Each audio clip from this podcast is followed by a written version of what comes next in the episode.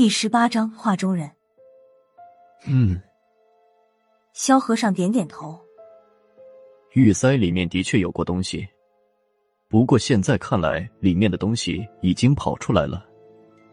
跑了不可能啊！我听他的话有点问题。虽然我的天眼没能看出来什么，但是刚才玉塞旋转的时候，里面还发出了凄厉的叫声，怎么看也有东西在里面吧？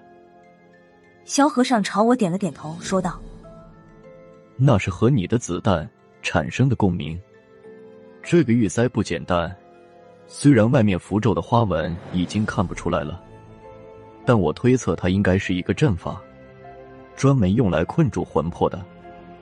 而这些被困的魂魄，应该是专门供给玉塞的主人死后奴役的。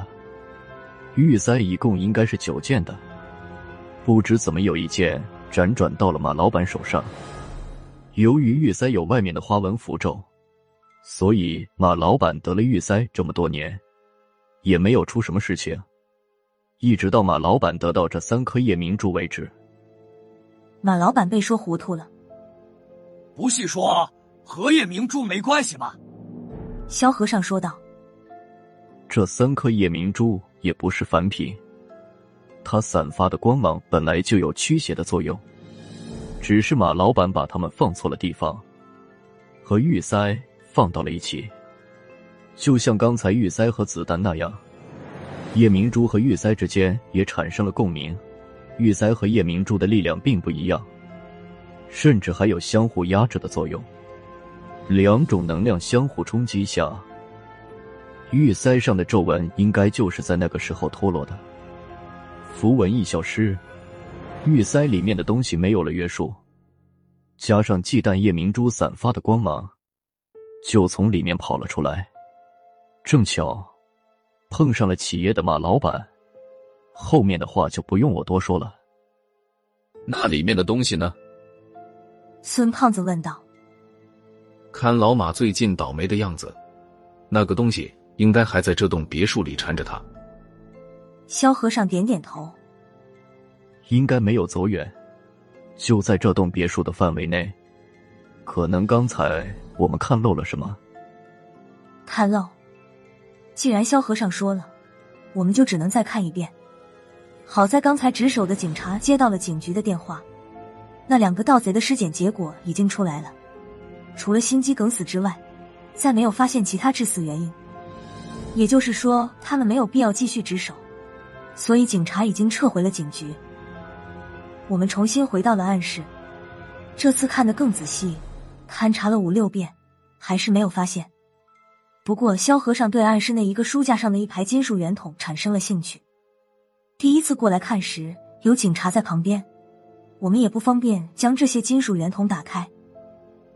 马老板，这些是话筒吧？方不方便打开看看？萧和尚回头向马啸林问道：“马孝林没有反对的意思，他说的十分客气。随便看了，不信什么名画了。你知道的，书画的赝品太多了，我就细玩玩了。”管家搬过梯子，将书架上的话筒一个个递了下来。萧和尚打开一个话筒，抽出一幅画轴，慢慢的展开，里面并不是书法画作，而是一幅壁画的拓本。萧和尚看着这幅拓本，眼睛有点直了。吴道子的天宫图，马老板，这个算国宝了吧？马啸林呵呵一笑：“只是一张拓本了，没有那么夸张了。”萧和尚又看了几幅马啸林的藏画，这几幅画比起吴道子的天宫图来差了几个档次，不过也算是名家大作了。萧和尚打开第五幅画轴，刚展开了一半。他习惯性的夸了起来：“这幅也不错，看这画风。”他话刚说了一半，整个人突然间怔了一下，感觉有股电流在他身上过了一下似的。马啸林，这这是什么？谁画的？是什么年代的？萧和尚说话的时候已经哆嗦了起来，也不叫马老板。直接叫本名了，老萧大师，你看见什么了？能吓成这样？孙胖子走过去，接过萧和尚手里的画轴，只看了一眼，也直接骂了出来：“大爷的，阴魂不散啊！怎么哪儿都有他？”我扫了一眼，画轴里面是一个人的全身像，画中人穿着一身白色的道装，看不出来多大年纪，长相上看也就二十多岁，不过脑袋上顶着一头雪白的银发，脸上露出略显挑衅的笑容，不是无人敌还能是谁？见萧和尚急了，马孝林也有点慌了。这虚有五六年前收藏的，作者也不系什么大家，算系清朝康熙时期的。一个宫廷画家，因为这幅画有康熙皇帝的私印，哦，才收藏了。大师，则幅画系不系不干净了？就是他害我摔的。萧和尚的声音有点哀怨。他倒是害不了你，倒霉的是我。马啸林还想问点什么，不过见萧和尚正瞪着画像发呆，于是又把话咽了回去。这时他把注意力又转向我。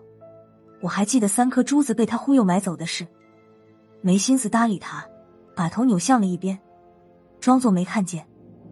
马啸林无奈下，对孙胖子说道：“孙生，这到底是怎么回事？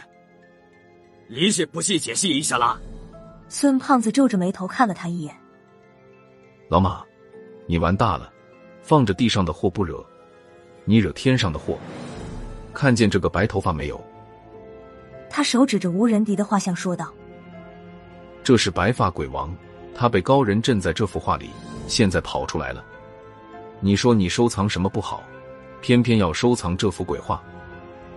孙胖子边说边有意无意的给我递了一个眼神，我看出了便宜，回头接过孙胖子话说：“老马，你就自求多福吧。嗯，想吃就吃，想喝就喝，狂嫖滥赌，怎么样都成。”已经这样了，忌不忌口也无所谓了，照痛快的来吧，反正也就这几天的事了。说到这儿，我停顿了一下，看了一眼孙胖子，他十分配合的和我一起叹了口气。哎，马孝林听了差点哭出来。啊，不可能死这么早！方云居士给我算过命，说过还有四十年的阳寿，莫理由现在就死掉的。你这是劫数，和寿数无关。劫数难逃，你总听说过吧？老马想开点，生死有命，富贵在天。二十年后还是一条好汉。我一副愁眉苦脸的表情，心里却是乐开了花。拿菜帮子的价钱忽悠了我三颗珠子，就这么吓你一顿算是轻的。就在我还想再加一把火的时候，一直没言语的萧和尚说话了：“其实也不是没有救。”马老板，我拼着损寿十年，倒也能勉强一试。只不过，听了萧和尚的话，马啸林就像抓到了救命稻草。我知，我知，大师，我知道规矩了。只要救得了，泽洞大屋就送给大师。怕萧和尚不知道行情，马老板又说道：“前几天，我请了地产经纪来估郭家，泽洞大屋。”差不多也要一亿港币了。孙胖子在一旁冷哼了一声。不光是他，我也明白马啸林的想法。他分明是想甩包袱而已。他家里闹鬼的事，怕早就是街知巷闻了。今天还死了两个人，凶上加凶。多少年之内，这栋别墅都别想出手。别说一亿了，一成的价格能不能卖出来，都在两说之间。都到这时候了。马啸林还是舍命不舍财。萧和尚摇了摇头。马老板，房子我们倒是用不。他话说了一半时，暗室的气压突然低了不少，一股阴暗潮湿的气息就像海啸一样冲击到暗室里的每一个角落。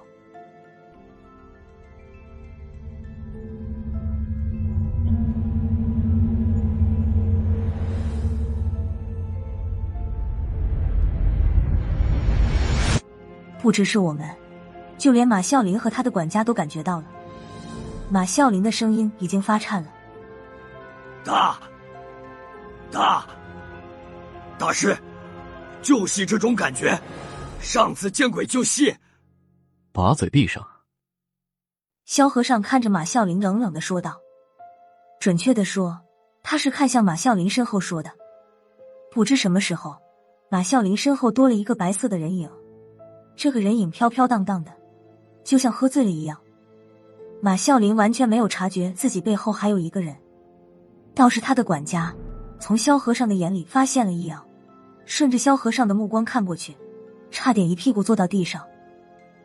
老板，你后面。”管家的眼神朝马啸林身后一瞟一瞟的，马啸林的身子已经僵住了，他也猜到了背后八成是有什么东西，连忙喊道：“大师，救命啊！”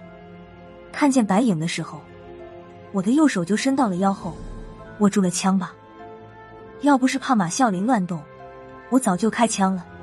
现在马老板基本丧失了行动的能力，我不再犹豫。掏出手枪，对准白影的头部就是一枪。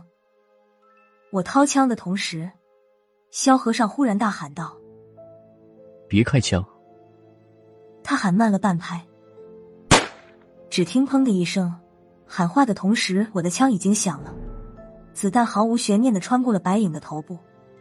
不过和我想的不一样，这一枪虽然打中了，却没有任何效果。白影就像没事人一样。还是在原地飘飘荡荡的，一点都没有中枪后的效果。我不是让你别开枪了吗？萧和尚有点恼了，他也在盯着这个白色影子，话却是对我说的。孙胖子本来也已经掏出了手枪，见我开枪没有效果，他索性收起了手枪，抽出了甩棍对准白影。你们俩都把家伙收了，你们的架势对他没用，现在别刺激他。萧和尚压低了声音对我和孙胖子说道：“现在这个形势，手里抓点什么东西还能有点安全感？”我和孙胖子都没听萧和尚的话，一枪一甩棍对准了白影。萧和尚有点急了：“把家伙收起来，他不是鬼，是神，瘟神。神？老萧，你说他是神？我没听清楚是什么神。”不过看见孙胖子几步就退到了墙角，我预感到不好，也向后退了几步。孙胖子在我身后说道：“辣子，你那把家传宝刀呢？”我没敢回头，盯着前面的白影说道：“没拿，谁知道还真能用上。”老肖，刚才你说的是什么神来着？萧和尚冷冷说道：“瘟神，瘟疫的瘟，神仙的神。”小辣子，谁让你刚才手那么快了？连神都敢打，这辈子加上下辈子，你都别想好了。瘟神，那个传播瘟疫的神仙。我握着手枪的手有点发颤，第一次和神仙面对面，难免有些激动。不过刚才我好像打了他一枪。神就是神，瘟神就在前面，萧和尚也不敢妄动。是瘟神，不是异神。异神才是传播瘟疫的，瘟神就是老百姓嘴里说的扫把星，南方叫做衰神。马老板之前诸事不顺，看来就是拜瘟神所赐了。我还是有点事不明白，马啸林怎么惹上神了？还有刚才不是说了，八成是玉塞里面的东西害老马走背子的，玉塞里面的东西不会就是这个瘟神吧？下面的话我不好意思说。玉塞是塞哪儿的？是谁那么不走运？都死了，还在菊花里加了一个瘟神，那真是倒了八辈子血霉了。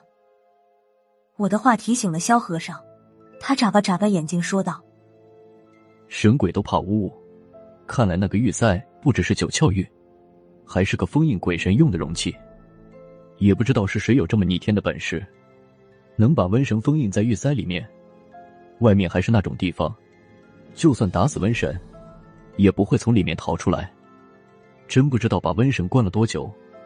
马老板该着倒霉，收了这个玉塞不算，还把瘟神放出来了。老肖，你猜猜是谁那么恶趣味，能把瘟神封印在玉塞里的？问题是我问的，不过我的脑海里已经闪现了一个连同头发一身白的男人。没想到萧和尚哼了一声，说道：“我不知道。”孙胖子已经收起了甩棍，听我和萧和尚说完，他才压低了声音说道：“老肖，那现在怎么办？